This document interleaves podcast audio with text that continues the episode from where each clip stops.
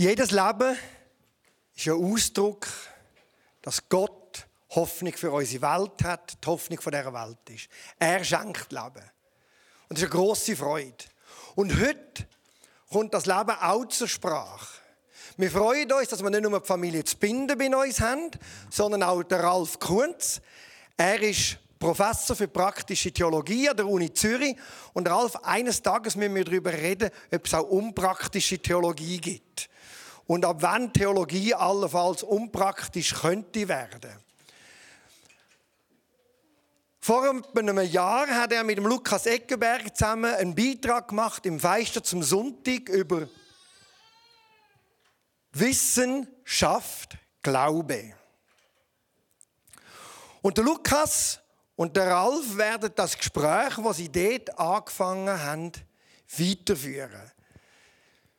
Wir schauen jetzt zusammen einen Beitrag aus der Sendung vom Feister zum Sonntag und direkt anschließend werden uns der Lukas und der Ralf Kunz in das Thema, dass Gott sich sehnt nach der Freundschaft mit uns.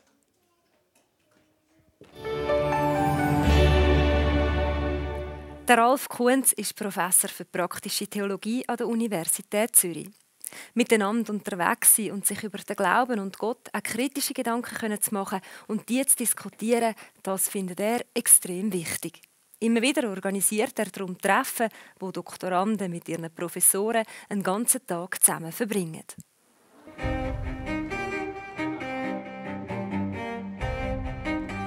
Das Studium der Theologie war schon den Reformatoren ein Anliegen. Am Theologischen Seminar der Universität Zürich wird seit 1833 geforscht und debattiert. Ralf Kunz, Professor für praktische Theologie, erwartet von seinen Studierenden, den Dingen auf den Grund zu gehen. Da muss ihn tatsächlich der wissenschaftlichen Standards genügen. Aber Theologie als Gesamt ist eher etwas, das dem Leben dient und dem Glauben dient. Man kann sagen, sobald es um Beziehungen geht, um Begegnungen, sobald es um das, was das Leben reich und schön macht, kommst du mit Wissenschaft so nicht durch. Da zeige sich ein Dilemma bei der Theologie und anderen Geisteswissenschaften. Es gehe darum, Geschichte und das Leben zu verstehen. Theologie ist nicht einfach nachplappern, was in der Bibel steht, sondern es ist ein Losen auf die Bibel und dann auch selber wieder neue Antworten suchen. Und das sind Fragen, die existenziell sind. Eben zum Beispiel die Frage, was kann ich hoffen? Was kann ich nicht nur für mein Leben hoffen, wo ja irgendwann einmal zu Ende geht, klar, aber was kann ich für den Planet hoffen? Was kann ich für die Mitgeschöpfe hoffen? Was ist denn eigentlich der Sinn vom Leben? Gibt es Gerechtigkeit?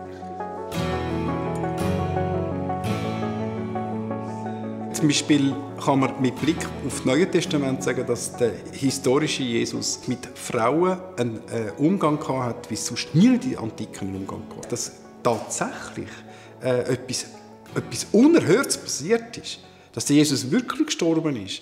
Und dass es evidenterweise irgendetwas war, dass die junge Gemeinde nicht auseinanderplatzt ist und explodiert ist.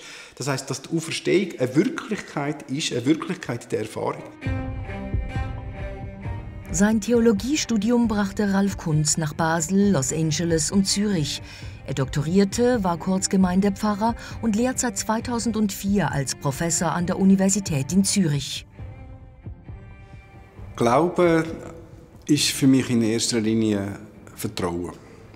Das heißt, sich selber verlassen auf Gott. Also nicht bei sich bleiben, nicht um den eigenen Bauchnabel, um die eigenen Gefühle. Dieses Vertrauen basiert auf Gegenseitigkeit. Wesentlich sei auch, dass Gott uns vertraue, uns etwas zutraue.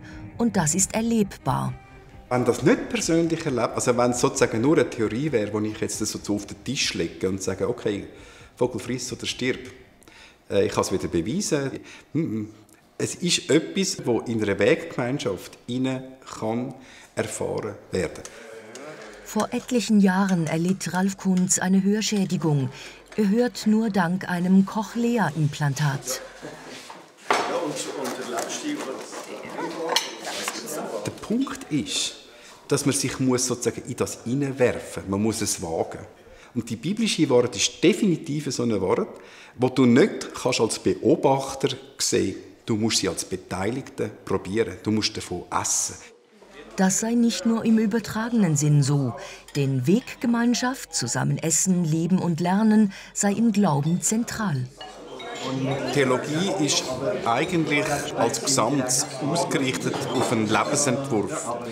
Oder man könnte sagen, jetzt ein bisschen äh, frömmer ausgedrückt, auf die Nachfolge von Jesus Christus. Sonst muss man keine Theologie machen.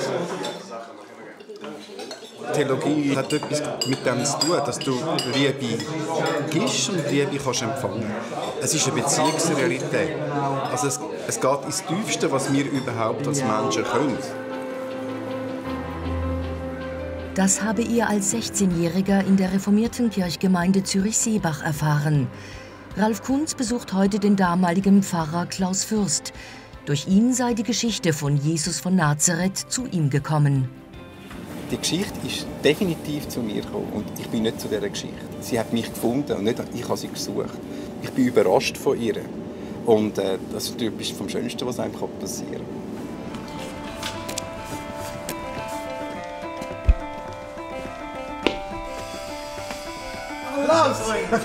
Schon lange nicht gesehen. Ja, ich weiß.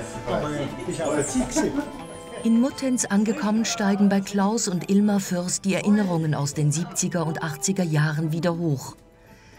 Klaus Fürst führte damals in der reformierten Kirche charismatisch geprägte Gottesdienste durch. Für mich ist Glaube die Liebe von Gott, die wir sollen sehen, dass Gottes Liebe uns gilt, auch wenn wir unmögliche Typen sind. Das sind wir ja alle äh, ich immer. Und dass, dass das trotzdem gilt und viel stärker ist. À la vie présente éternelle.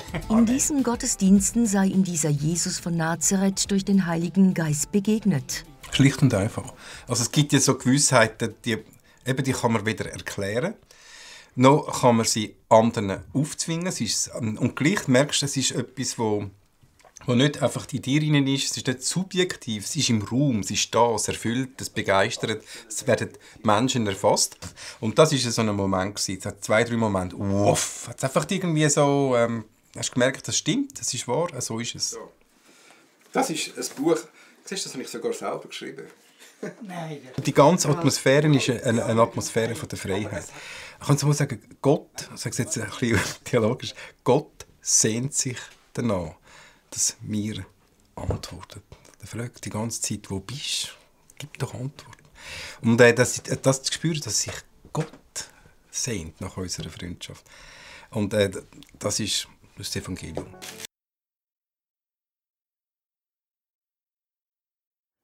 Gott sehnt sich danach, dass wir antworten. Er fragt die ganze Zeit, wo bist, gib doch Antwort.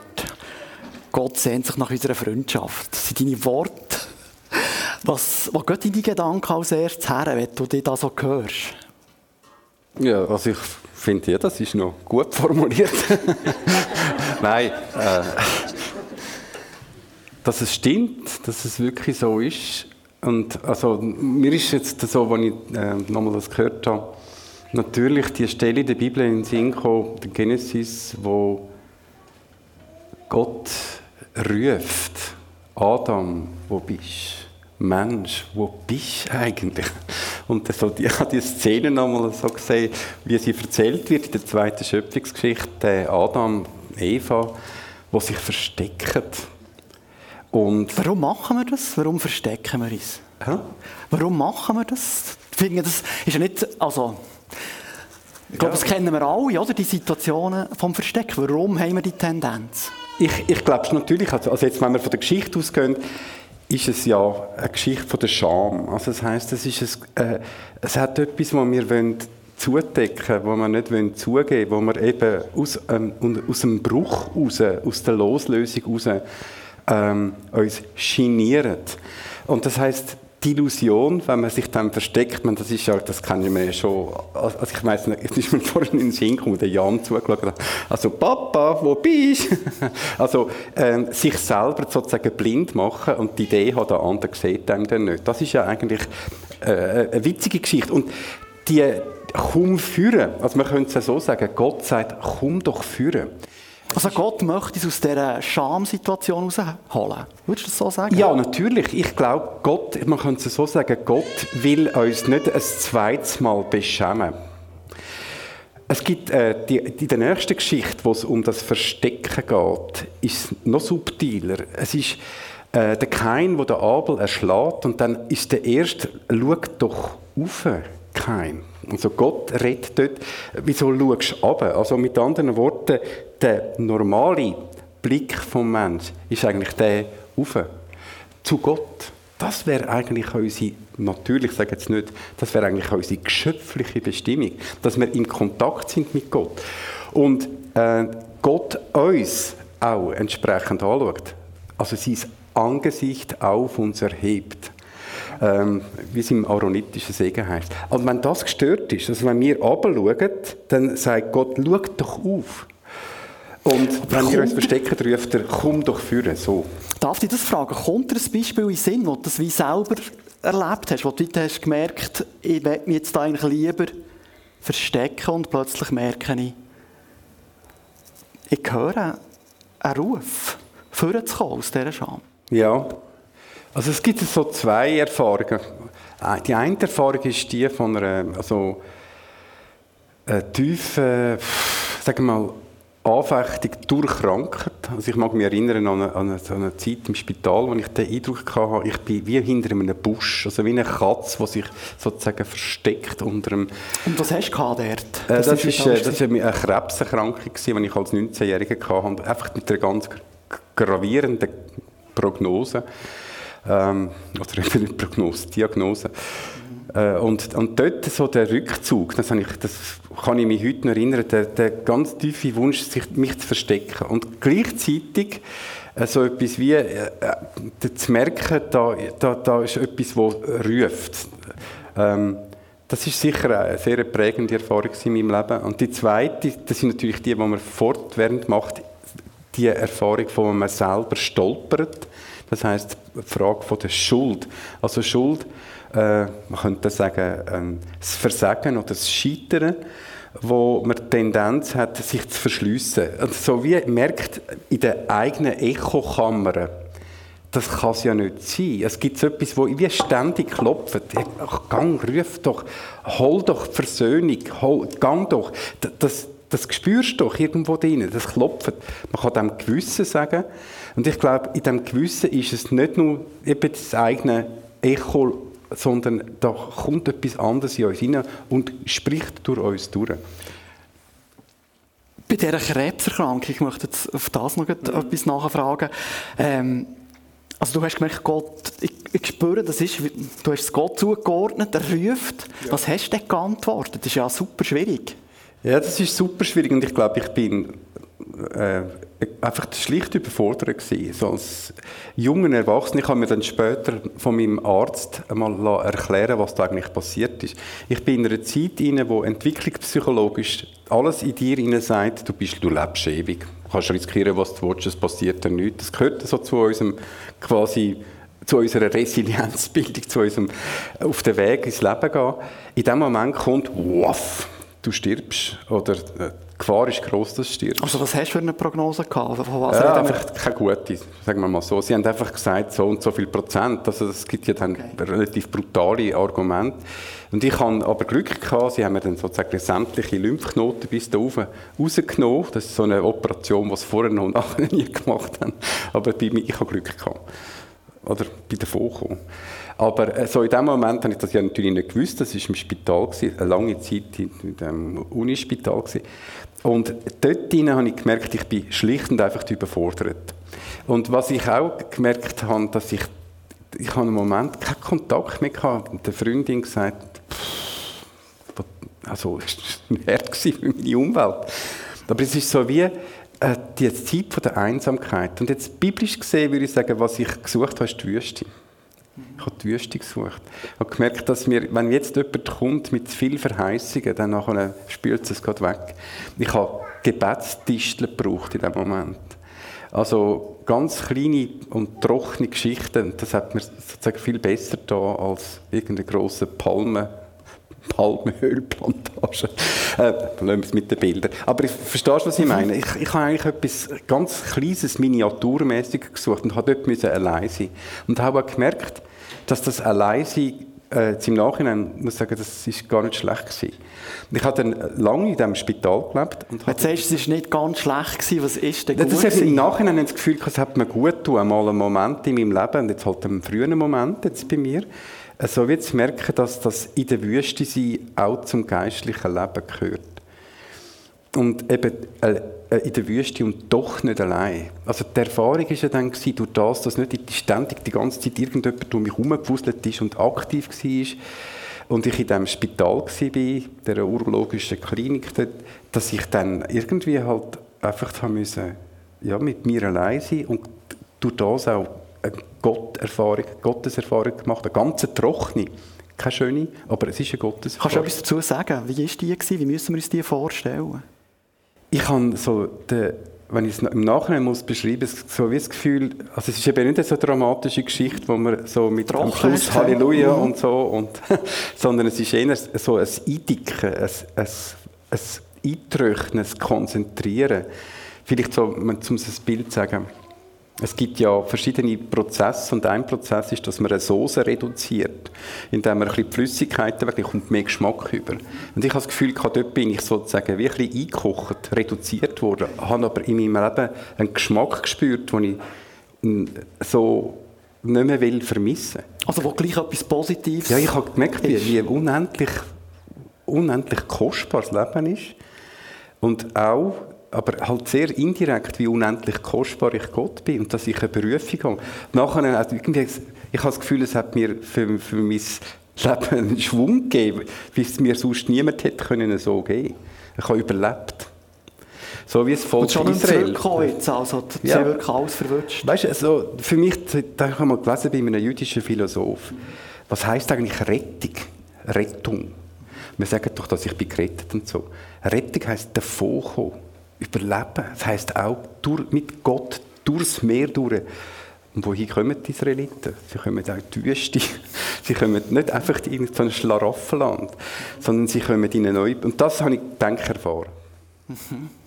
Würdest du auch sagen, dort hat für dich wie einen Weg in eine Freundschaft, das ist ja etwas weiteres, was du hier in diesem Schlussgedanken sagst, Gott sehnt sich nach unserer Freundschaft. Hat das für dich dort wie angefangen? Ja, das glaube ich. Also ich denke, hat schon vorher, ich habe ja bin ja äh, schon mit 16 natürlich, also wie, ich denke, hoffentlich wie die meisten, irgendwann so einen Kick-Off in der Beziehung, man gemerkt hat, da, da ist so viel, da ist so viel, wo ja, so viel Gutes. Also eben, der gute Gott, der dich ruft. Ist das das Wuff, das vorher Ja, das ist das Wuff, ja, ja, das Wuff, genau. Also jetzt einfach mal emotional ausdrücken, ja. aber man könnte es natürlich viel präziser sagen. Es ist das Wort von Gott, das lebendige Wort von Gott, wo sich in dir inne äh, erweist als äh, eine Stimme, als eine, lebendige Stimme. Und äh, du merkst, dass du gerufen bist, dass es nicht einfach nur eine Information ist, wo du sozusagen mitteilt bekommst, aha, okay, Gott und so, sondern es ist etwas, was transformiert. Also schon, schon Gott erfahren in dem äh, fängt dich an verändern. Und das würde ich als Freundschaft bezeichnen. Unbedingt, ja. Freundschaft zeichnet sich ja durch das aus, dass man sie nicht machen kann. Ja. Also von beiden Seiten nicht, oder? Also ich kann zwar wollen, die Freund werden, aber das geht nicht. Das ist eigentlich das Geheimnis, das ist ja das Coole. oder macht es, glaubst du, was, was, äh, wie muss ich mir das vorstellen? Gott kann sie ja auch nicht machen mit uns. Nein, und es, es, gibt ja die wunderschöne Stelle im Johannesevangelium, nicht ihr habt mich berufen, sondern ich habe euch. Also, also es ist so, ich glaube, die Initiative geht von Gott aus. Und Initiative heißt, dass es so etwas gibt wie äh, einfach, und dann sagen wir Gnade. Also wie, äh, da ist jemand, wo, wo einfach die Arme offen hat. Ich sehe meine äh, jüngere Tochter, die ist ähm, unglaublich gewesen, wo die, ähm, wo die ähm, ich muss umgekehrt sagen, die jüngere Tochter hat gemerkt von den Eltern, dass da so etwas ein bisschen Eifersucht umeinander ist. Die sind irgendwie zwei, zwei und vier gewesen. Und sie hat aber irgendwie der älteren Schwester einfach so die Arme also entgegengehalten. Sie hat nicht anders können. Es hat keinen Raum für Eifersucht, für Konkurrenz, weil die Jüngere, die Eltern so heiß geliebt hat. Sie hat ihr sozusagen ständig die Freundschaft und die Liebe angeboten. Und sie sind heute, bis heute, sind sie die besten Freundinnen. Und ich sehe immer noch, wie die, wie die Zweijährige auf die Grosse, die Grosse ist verrückt mit ihrem Lastwagen oder was es dann hat, da irgendwie so und so. Und dann geht sie so auf die zu so eine Charmoffensive. Und ich habe das Gefühl, Gott ist ständig dran, uns so entgegenzugehen. Ständig, wie der Vater, der seinem Sohn entgegenkommt und eben wie die kleine Schwester von der grossen Schwester. Keine Chance! Also, natürlich haben wir eine Chance, das abzulehnen. Aber das finde ich das Schöne an diesem Bild. Oder? Und dann ist es an uns, wie wir auf diese Einladung äh, antwortet. Also, ob wir ob wir, dem uns, ob wir das uns gefallen lassen. Und dann ist es Wunder, dass wir, wenn wir es uns gefallen lassen, dass dann etwas kann anfangen kann, das hin und her geht. Wie erlebst du das hin und her? Dass die Freundschaft wie nicht plötzlich ausläuft? Also, es ist für mich, äh, also die, die meisten kennen das, die Beziehung mit Gott ist ja nicht einfach einfach nur so geradlinig, so quasi so wie ein Strom, so wie ein Switch an und so und jetzt bist du einfach auf Eis, jetzt hast du eine Bekehrung und jetzt geht es einfach das, das stimmt nicht. Es ist, ähm, insofern ist, ist der Vergleich mit einer menschlichen Freundschaft ist ein Stück weit hilfreich, aber es hinkt auch ein bisschen, weil das Gegenüber ist ja der Schöpfer vom Himmel und vom Erde, der vor dem Urknall da war und nach dem Ende der Welt da ist, ist Gott. Und das heißt, in dieser Beziehung gibt es auch Dimension, wo in keiner menschlichen Beziehung so auftaucht. Und etwas, ein Element von dem ist, dass Gott manchmal sich mir entzieht. Oder vielleicht muss man eher sagen, dass ich erfahre, dass ich mich so entziehe, dass ich rufe, Gott, wo bist du? Das gehört ja dazu. Und ähm, im Psalter, wo sozusagen auf 150 verschiedene Lieder verteilt eine Gottesbeziehung beschrieben wird, die anderen Schattierungen, gibt es ja auch die dunklen oder auch die klagenden Töne. Gott, wo bist du jetzt? Äh, jetzt, wo ich dich brauche, bist du nicht da. Oder warum hast du mich verlassen? So. Und das heißt, es ist, und das gehört für mich zu einer Beziehung so funktioniert das, sondern es ist erst dann kann man so rufen, wenn man vorne ja die Nähe erfahren hat. Und so würde ich sagen, ist Gottes Beziehung auch ein bisschen ein Wechsel von Gott, der sich entzieht, Gott, der sich zeigt. Ich will mich entziehen, ich will mich zeigen. Also das hast du auch in ganz gewöhnlichen Woche jetzt, Arbeitswoche, würdest du das sagen? Oder sind das dann gleich Prozesse, die eher ein über eine längere Zeit gehen? Ja, es gibt vermutlich beides. Und da denke ich, die, die meisten kennen das. Es gibt die kleinen Rhythmen und es gibt die grossen Rhythmen. Und etwas, wo, also wo uns ja sozusagen täglich beschäftigt, und das hat ja mit, drucken wir im Gebet aus, wenn wir am Morgen aufstehen, äh, dann segnen wir den Tag und, äh, und stellen uns vor, dass Gott äh, uns will brauchen als sein Instrument, um das Sagen in die Welt rauszugeben. Äh, wir hoffen auf, darauf, dass wir auch irgendetwas von dem erfahren. Das ist auch unsere Sehnsucht. Wir wollen Gott sehen in dieser Welt. Das ist absolut legitim.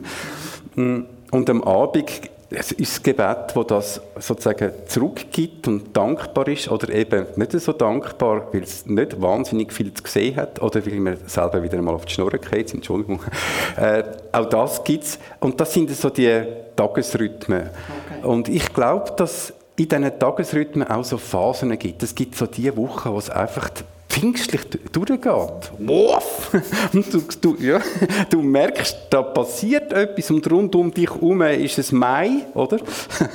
oder äh, du siehst so viel Leben, du siehst, dass es in der, in der Gemeinde geht und du merkst, meine Gebete sind erhöht und es ist wieder das Wunder passiert und das Abzeichen und so. Und dann gibt es eben auch die anderen Zeiten. Ja, die gibt es auch. Darf ich dort noch eine ansprechen? Oder der, so das Erste, was ich natürlich muss ich zugeben muss, was mir aufgefallen ist, als ich dich das erste Mal habe gesehen in Zürich, ist dein Cochlea. Ja. Und hast du dich dort nicht irgendwie jetzt ein bisschen verraten gefühlt? Also, jetzt äh, verliere ich plötzlich das Gehör. Ich habe durch das, ich habe ja vorhin erzählt von dieser Krebserkrankung mit 19, so in einer, so einer Entwicklungszeit, und dann ist es so das ist so ein, ein Schlag im, im Magen äh, und nachher bin ich davon gekommen, von denen weg ist eigentlich, hat es so etwas, ja, dann ist es halt so, wie es ist. Also ich sage jetzt nicht, dass ich das einfach so äh, weggesteckt habe, aber... Aber jetzt hätte ich nicht gleich, also es ist Nein, äh, ich habe ja, gleich ich habe überlebt. Ja. ja. Und nachher die Geschichte mit ähm, dem Gehörverlust hat mich, glaube ich, nicht so mehr existenziell vernudelt. Es hat aber eine Phase gegeben, das ist, der Gehörverlust ist nicht etwas, das von heute auf morgen geht, sondern das ist, ähm, das ist eine Behinderung, die so progredierend, wo du einfach irgendwie sackt langsam ab. Und das heißt, es gibt so eine Phase von Behinderung und Verstörung und dann gibt es irgendeine Phase von der Verstörung. Und, wo, und die ist sehr schwierig gewesen. Also, sie haben so langsam gemerkt, ich kann nicht mehr arbeiten ich verstehe nicht mehr, was um mich herum passiert. Ich kann nicht mehr normal kommunizieren mit den Studenten. Also ich kann, kann nicht mehr unterrichten. Mein Beruf ist gefördert. Du kommst in x soziale Situationen. Ich habe einfach die Erfahrung gemacht, die die 85 und 90 und 95-Jährigen machen, wenn sie langsam alterstaub werden. Aber ich habe es mit 30 gemacht. Und das hat, das, ist, das hat schon so depressive Verstimmungen gemacht, weil ich habe nicht gewusst, gibt es überhaupt eine Lösung? Weil irgendwann bist du mit dem Hörgerät, kommst du an den Punkt, wo du eine Hörgerätversorgung, wo das nicht mehr nützt. Aber auf deine Freundschaft mit Gott, oder das Bild, das du vorher hast geschildert äh, kleine Tochter, die mit offenen Armen auf dich zukommt, das hast du auch dort drin erlebt? Ja. Mhm. Weil, äh, also irgendwann einmal, also es, ich würde es mal so sagen, es gibt so eine Spur vom Leben, wo ähm, ja, wo einfach schlimme Sachen passieren, oder wo Unfälle, Anfechtungen und es gibt eben nicht nur deine Schuld, wo sozusagen dich umrührt, sondern es gibt auch Sachen, die über dich kommen. Also, es Wie meinst du das? Ich meine, dass man muss aufpassen, dass man nicht immer alles nur auf, über das Schuldparadigma. Und dann, manchmal denke ich in so einen frommen Kreis, wo ich mich dazu zähle, gibt es eine Tendenz, dass man immer alles über die Sünde erklärt. Aber es gibt nicht nur Sünde, es gibt auch äh, Mächte, die äh, über uns kommen. Und dann kommst du mit dem lieben Gott so, kommst einfach nicht mehr durch. Du kannst auch nicht einfach alles auf dich selber nehmen. Du kannst auch nicht irgendwie sagen, der andere ist der, der mich sozusagen gefällt hat. Es ist die Krankheit, wo ähm, ja, wo da ist. Es ist der Todesfall, der plötzlich ist und und und und. Und für mich ist das eine geistliche Reife oder Beziehung heißt in dem Moment eben nicht an der Güte von Gott äh, zweifeln.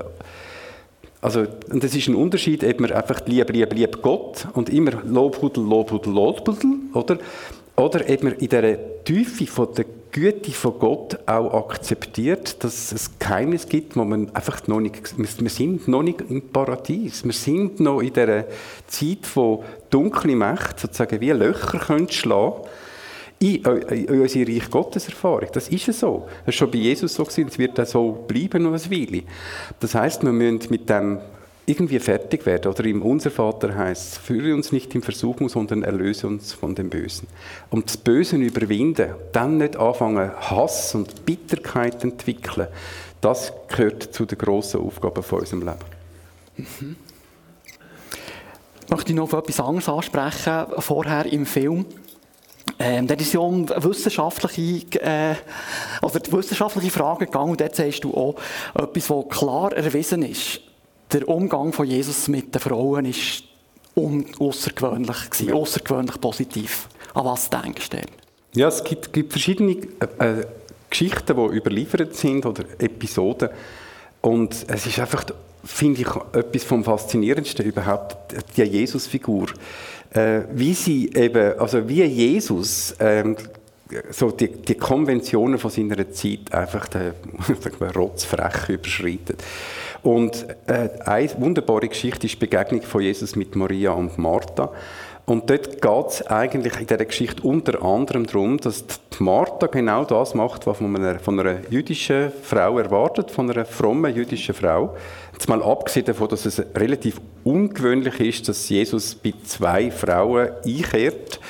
Er hat sich wieder mal selber eingeladen, das macht er die ganze Zeit. Also er sagt, das ist äh, so seine messianische Methode. Mhm. Und äh, eben sie bedient ihn und sie holt Oliven und Fladenbrot und weiß ich was alles, vielleicht auch noch ein bisschen Wein und wettelt und wasselt und wieselt um ihn herum. Und was macht Maria? Sie sitzt zu seinen Füßen. Und das ist ein, äh, so ein technischer Term, also ein Begriff dafür, dass sie so tut, als ob sie ihn als Lehrer akzeptiert, Rabbi. So etwas machen nur Jünger, also der der Paulus ist einmal zu, zu den Füßen Gamaliels gesessen, sein Lehrer. Das ist eigentlich ungehörig. Und jetzt wird Martha zu Recht ein bisschen hässig und sagt, also, siehst sie spinnt. Meine Schwester tut so, als sei sie Jüngerin. Also sag ihr bitte, sie soll aufstehen und auch Oliven holen. Das hat noch draußen, oder so. Und der Jesus sagt, nein, stopp, stopp, stopp, stopp. Also deine jüngere Schwester hat etwas erfasst. Also, wir das ist schon ein Zeichen von Freundschaft. Ja, also er, er will mit ihr diskutieren. Er nimmt sie ernst. Er sieht in ihren Jüngerin, das heißt ja im Lukas-Evangelium, Frauen und Männer sind in der Jüngerschaft von Jesus gestanden. Frauen und Männer, 70 heißt. Und das soll man ernst nehmen. Also das heißt, Jesus hat von Anfang an, also wieso kommt die ganze Zeit die Maria, also die Marien, wieso kommen die ganze Zeit die Frauen im, im Johannesevangelium und nicht nur in allen Evangelien? Und wer ist als erstes bei der Auferstehung? Wer ist, bleibt beim Kreuz? Immer Frauen. Aber jetzt sag mir, warum, warum haben wir es und schaffen es zum Teil bis heute nicht? Frauen wirklich gleichwertig oder in der Kirche zu haben. Ich bin froh, ist das bei dieser Kirche nicht so. Aber warum haben wir so ein Problem? Ja, warum haben wir so ein Problem? Ja. Es ist ja in diesem Fall völlig offensichtlich. Also schon es ist so offensichtlich. Es ist so offensichtlich. Also man sieht auch, warum dass es eben trotz dem Offensichtlichen schon von Anfang an überdeckt ist. Da kann man jetzt nicht ganz äh, ohne historische Kritik äh, davon. Das heißt, wir haben schon im biblischen Zeugnis eine Tendenz, das sozusagen wieder zuzudecken. Oder es ist, man muss also schon ein bisschen kratzen und grübeln, um auf die Spuren zu kommen. In einer, logisch, in einer patriarchalen Welt, in der Antike, das ist äh, keine Chance, dass das einfach so bang, die Revolution, äh, wo da sich anbahnt, einfach so auf den Tisch kommt. Aber jetzt muss ich sagen, nach 2000 Jahren ist das also die höchste Eisenbahn. Genau. Und der Grund, warum das, das nicht passiert ist, ich habe es schon gesagt, es gibt wirklich tiefsitzende Struktur vom, vom Patriarchat, wo nicht biblisch ist, sondern ich glaube, wo so kollateral einfach in der Kultur weitergegangen ist.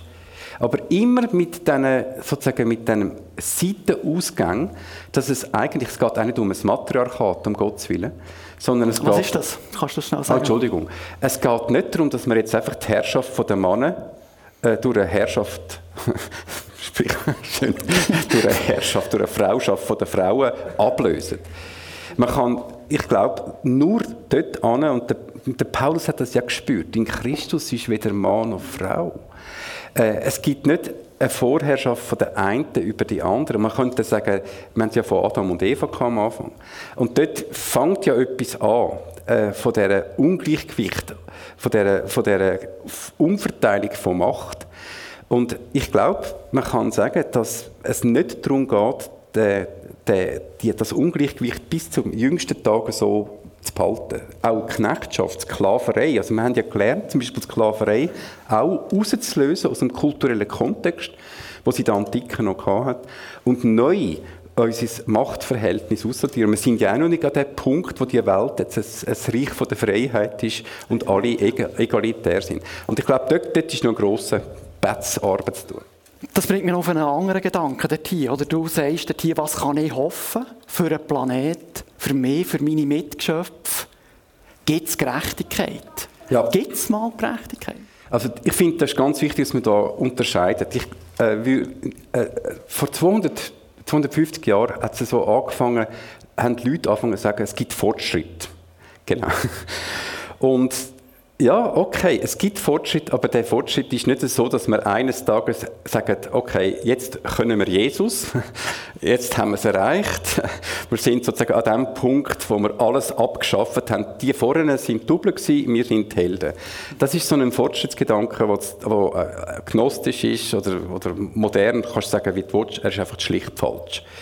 Äh, ist eine Illusion. Und gleichzeitig ist es auch nicht so, dass wir einfach immer an der gleichen Stelle stampfen, sondern wir, wir kommen da und dort tatsächlich weiter. Wo zum Beispiel kannst du das Beispiel Eben, zum Beispiel haben wir jetzt vorhin von der Emanzipation geredet. Man könnte jetzt auch vom Rassismus, von der Sklaverei, alle die grossen Themen, die jetzt ja sozusagen fast täglich auf der Agenda sind, da sind wir wirklich weitergekommen.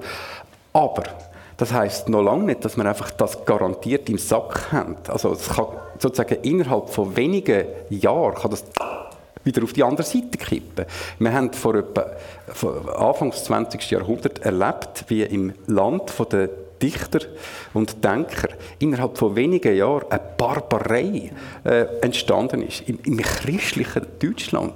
Innerhalb von wenigen Jahren einer aufgestanden ist und gesagt, ich bin der Vierer. Und die anderen haben so gemacht. Hey, was heißt das?